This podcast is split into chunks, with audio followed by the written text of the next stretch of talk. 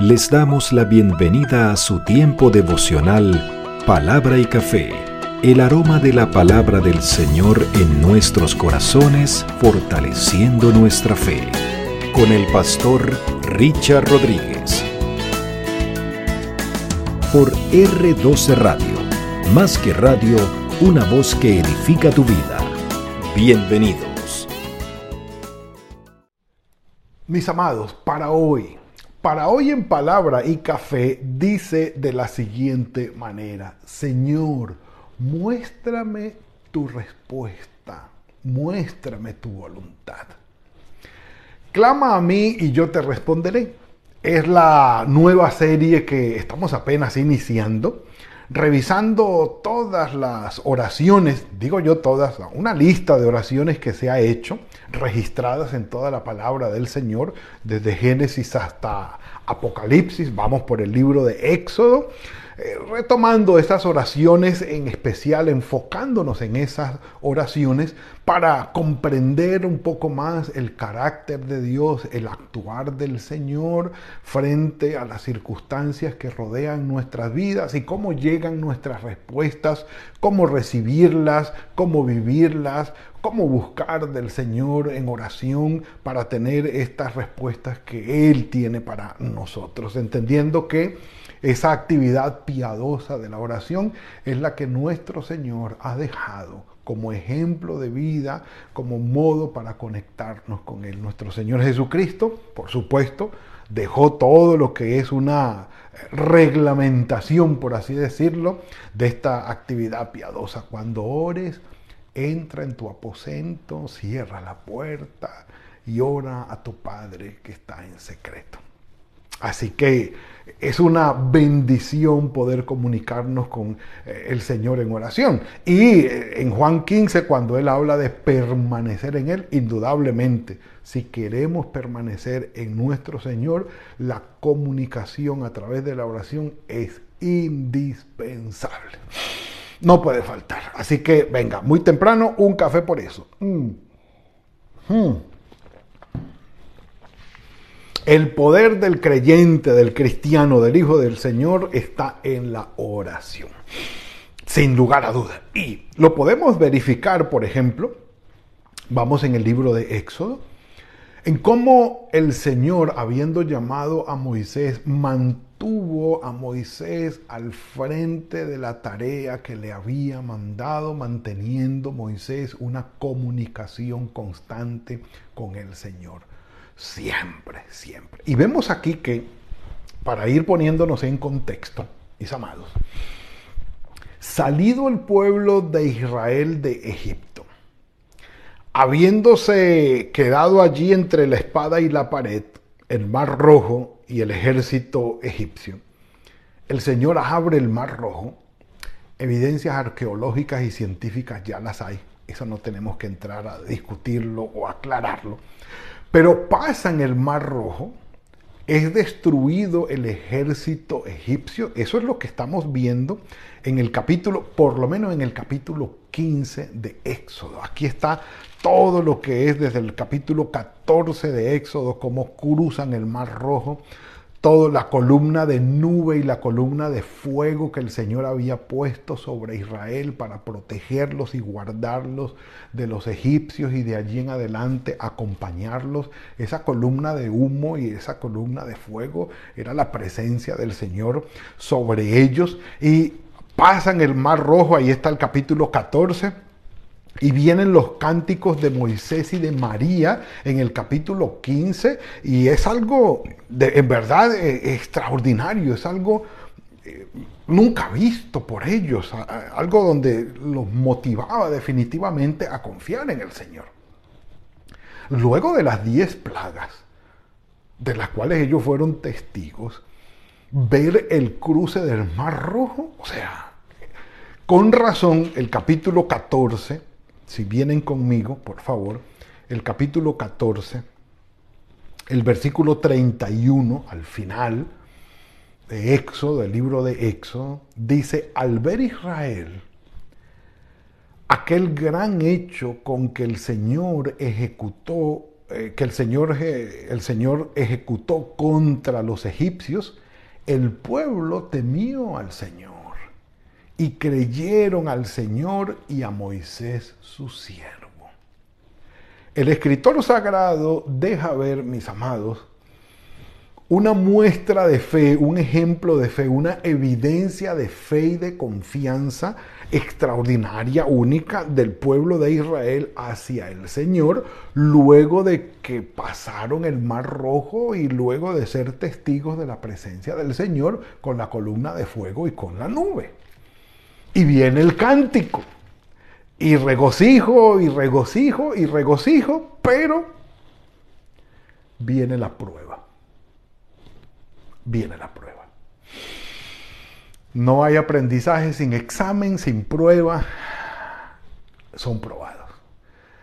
Eh, ¿Cuál es la prueba? Pues sencillamente la vida nuestra trae pruebas. Esta vida no es perfecta, esta vida no es justa, esta vida es imperfecta, esta vida es injusta y nos va a traer momentos difíciles, momentos no gratos, momentos muy duros. Y esos momentos de crisis y de dificultad son pruebas para nuestra fe. Muy bien lo dice nuestro Señor a través de Santiago. Mis amados, considérense bienaventurados cuando sean sometidos a diferentes pruebas. Porque es la prueba de la fe. Ahora, el pueblo sale de allí. ¿Y cuál es la prueba? Dice el capítulo 15, capítulo 15 de Éxodo, versículo 22. Moisés hizo partir a Israel, salir de Israel del Mar Rojo.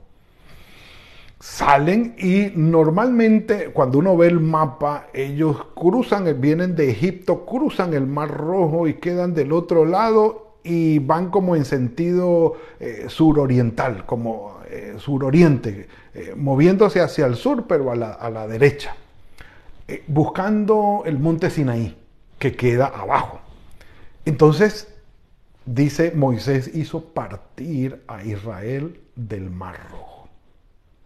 Ya, ya pasó, ya pasamos el Mar Rojo, se manifestó el Señor, vimos el milagro, quedamos henchidos de alegría y gozo, contentos y quedamos con una fe espectacular allá arriba. ¡Ping! El tono de, eh, digamos, el nivel de la fe de Israel estaba en la cumbre. Vamos a caminar ahora, vamos a caminar. Pasaron, salieron al, desierto de Shur, es todo ese espacio que está del lado oriental del Mar Rojo. Dice, anduvieron tres días por el desierto sin hallar agua. Entonces aquí viene la dificultad, aquí viene la dificultad. Acaba de manifestarse Dios extraordinariamente con un milagro que resonaría por los siglos de los siglos y de los siglos y todavía sigue resonando y todavía sigue siendo tema y el Señor se manifestó poderosamente y ellos terminan con una fe robustecida, ah, mejor dicho, tememos, confiamos, el Señor es el Señor y Moisés es su profeta y vamos adelante. Vamos a probarlos. Tres días de camino, no hay agua. Llegaron a Mara, una especie de lago de, eh, ¿cómo se llama esto? De oasis en el desierto. Y dicen, bueno, allí hay agua y hay palmeras, Bendito sea el Señor. Y cuando llegan allí no pudieron beber las aguas de Mara porque eran amargas. Mara significa amarga, porque eran amargas y por eso le habían puesto el nombre de Mara. Ahora, tres días de camino, eh, eh, perdón, tres días de camino, no hay agua en el desierto. Sed, ah, sí, está bien, calor, eh, está bien, es lo propio, perfecto. Eh, llegan a un lugar, era factible, era muy probable que estas aguas pudieran ser amargas, por lo menos tenían 50-50, que fueran amargas o que fueran dulces, salieron amargas las aguas. Ante la amargura de las aguas de Mara, frente al peligro del mar rojo, con el ejército eh, eh, egipcio, y el Señor actuó. Uno dice, bueno, ¿Dónde manifestó el Señor o, dónde probó el Señor que eh, amaba a Israel y que tenía todo el poder para salvarlo? No dice, el mar rojo, extraordinario. Si el Señor lo hizo en el mar rojo, ¿no nos va a poder proveer agua en el desierto? Y habiéndolas encontrado, ¿no nos podría ayudar con unas aguas amargas o hacer algo o mostrar algo diferente? Entonces, hagamos uso de la fe que nos quedó encumbrada con lo del mar rojo. Hagamos uso de la fe, al Señor y digámosle, Padre, así como abriste el mar rojo y así como cantamos que destruiste al egipcio y mostraste tu poder, Señor, ponemos en tus manos estas aguas amargas, endulza esta o muéstranos unas nuevas porque tenemos sed y alabado sea tu nombre. Y mientras llega tu respuesta, cantaremos con júbilo y con gozo porque confiamos en ti. A ah, bendito si así hubiera sido. Mm. Un café por eso. No, no fue así. Dice, el pueblo se puso a murmurar contra Moisés. ¿qué? ¿Qué vamos a tomar? Y con una queja profunda, que viéndolo en este contexto, hagamos la analogía, tenía en su corazón amargo también. No solamente las aguas eran las amargas. Hemos oído hablar de la amargura del corazón, que produce una murmuración que no nos deja ver el Dios que tenemos con el milagro que acaba de hacer justo tres días atrás. Y no solamente hizo el milagro hace tres días atrás, sino que además nos ha venido acompañando en las noches con una columna de fuego y en el día con una nube, mostrando que su presencia viene con nosotros. Además, ¿eh? entonces, eh, la amargura del corazón se deja ver.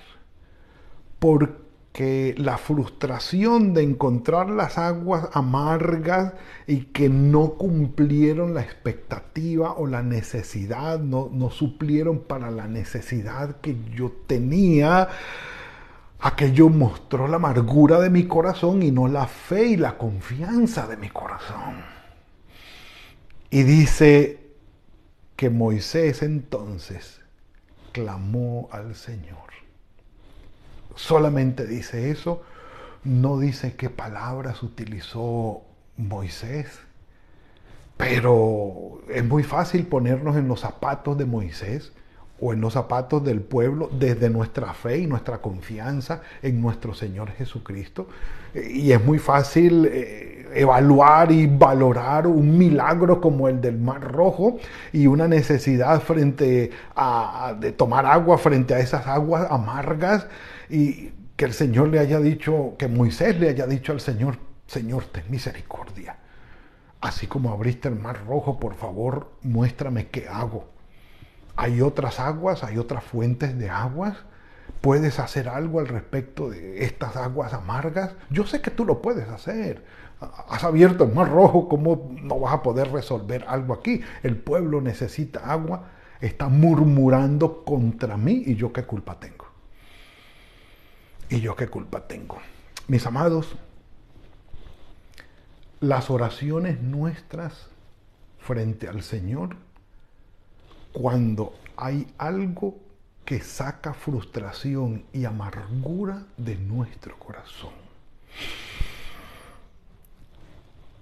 Y me siento identificado totalmente. Un café por eso. Es una prueba. Es una prueba de nuestra fe. Cuando hay algo una circunstancia, una situación, lo que sea, negocio, trabajo, relación, familia, persona, lo, que sea que, que rodee nuestra vida, mi amado hermano, mi amada hermana. que nosotros esperaríamos que fuera dulce, pero es amarga. La persona es amarga, la circunstancia es amarga, la situación es amarga, el trabajo es amargo, es feo, no, es agradable, es desagradable, eh, es duro, es duro. Y es frustrante porque cuando probamos la situación y que Esperábamos que fuese dulce, pero es amarga. Nuestro corazón brota en amargura, mostrando nuestra frustración. Y ante ello, qué bueno ir al Señor en oración y decirle, Señor, primero perdóname, perdóname la frustración y la amargura de mi corazón. Pero esta circunstancia que yo esperaba dulce se tornó en amarga. Esto que yo quería probar dulce ahora es amargo, siento que es amargo, Señor, y lo necesito dulce, lo necesito potable, lo necesito asequible, lo necesito de bien para mi vida. Ten misericordia, Señor. Ten misericordia. Lo, lo que le dijo Moisés al Señor no lo sabemos. Pero tú y yo sí podemos imaginarnos muy bien en una situación como esta de que algo que se esperaba dulce sea amargo. Yo no, sé si una comida que ustedes lo hayan experimentado, que vaya la mente y el corazón preparado, voy a, tomarme esto o, voy a comerme esto o voy a experimentar esto y vamos con la alegría del corazón, que qué bueno esto, esto va a ser de bien para mí. Cuando en la primera experiencia, en el primer contacto, nos golpea con la amargura. No es dulce. Dice, el Señor le mostró un árbol, lo echó en las aguas y las aguas se endulzaron. Mis amados, nuestro Padre Celestial tiene el poder para tornar, cambiar lo amargo en dulce. A los que aman a Dios, todas las cosas nos ayudan a bien, esto es a los que hemos sido llamados conforme a su propósito. Sí, el Señor tiene el poder para transformar algo que a nuestros ojos y a nuestro saber o a nuestro experimentar es amargo, es feo o es una maldición, Él puede transformarlo en una bendición para nosotros. Le echó unas ramas y las aguas se volvieron dulces. El Señor tiene el poder ¿Qué había que echarle? ¿Más arena? ¿Echarle, no sé, piedras? No, el Señor mostró su respuesta. Dice allí, eh, entonces Moisés clamó al Señor y el Señor le mostró un árbol. Échaselo. Ante estas circunstancias que el Señor muestre, que el Señor muestre. Y mire lo que sigue diciendo. Allí les dio estatutos y ordenanzas y allí los probó hace tres días atrás y con una necesidad muchísimo menor, hubo murmuración en el corazón no pasaron. Y sería recordada esta prueba y este, esta prueba y esta falla de parte de Israel sería recordada por siempre. Allí les dio estatutos y ordenanzas, allí los probó, allí les dijo, miren, si ustedes me escuchan atentamente, si ustedes hacen lo recto delante de mí, si, si ustedes escuchan los mandamientos y los guardan, ninguna enfermedad de las que envié a los egipcios los voy a, las voy a traer sobre ustedes. Todavía recordaban las diez plagas, pero apenas diez días atrás, o un poco menos. ¿Sí? Y les dijo, porque yo soy el Señor, tu sanador. Yo puedo curar esas aguas, volverlas dulces. Yo puedo sanar tu enfermedad y traerte bendición. Yo puedo hacerlo. Y miren cómo cierra esta perícopa, esta, este relato, el autor sagrado. Después, versículo 27, llegaron a Elim, un poco más hacia el sur, más cerca al monte Sinaí, donde había doce fuentes de agua. Doce fuentes de agua. 70 palmeras, todo un extraordinario oasis. Acamparon allí junto a las aguas, beban lo que quieran. Báñense, disfruten. Este es el Dios que ustedes tienen, que puede convertir lo amargo en dulce, sacar oro de la basura. Sí, convertir aquello feo y difícil, duro y hostil en una bendición. Y créanlo, mis amados, el Señor está hablando a nuestro corazón hoy. No nos desesperemos, no nos angustiemos, no nos llenemos de frustración si las circunstancias que nos rodean muestran su amargura. El Señor puede tornarlas dulces para nosotros. El Señor puede hacerlo. Y su misericordia nos puede cubrir. Confiemos en Él. Y en el tiempo en que seamos probados, que el Señor pueda ver que en nuestro corazón hay confianza para con Él en todo lo que Él puede hacer, porque el Señor es capaz, tiene en su mano el poder de tornar dulce lo amargo, bendición de maldición. El Señor puede hacerlo. Padre, gracias por esto que nos has regalado hoy. Y a cada corazón que ora por una respuesta, Señor, muéstrasela. Muéstrale dónde está el punto para resolver aquello que se ha tornado amargo, difícil, pesado y hostil, y obtener la bendición que tú tienes para nosotros, porque tú eres un Dios todopoderoso, eres nuestro Padre. Gracias Señor por escucharnos en nuestras oraciones. Gracias por bendecirnos y gracias por llevarnos de tu mano.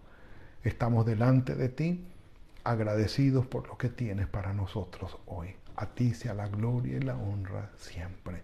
En Cristo Jesús. Amén y amén. Mis amados, ha sido la entrega hoy, damos la gloria al Señor por esto. Nuevo día, nueva semana. Que el Señor los bendiga, que haga fructífero el trabajo de sus manos en este día y en esta semana que comienza. Que todo vaya con el cuidado y la bendición del Señor. Nos veremos mañana, si el Señor lo permite, en otra entrega de Palabra y Café. Que el Señor los guarde. Gracias por compartir con nosotros este espacio de palabra y café. Hasta una próxima oportunidad por R12 Radio. Más que radio, una voz que edifica tu vida. Que Dios les bendiga.